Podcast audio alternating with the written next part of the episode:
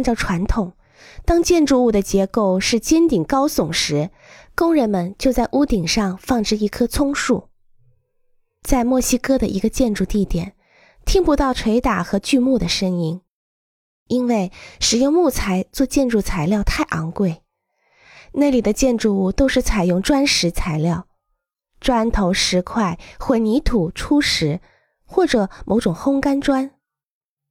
手砸砖头或雕刻石头时，发出叮当叮当的响声。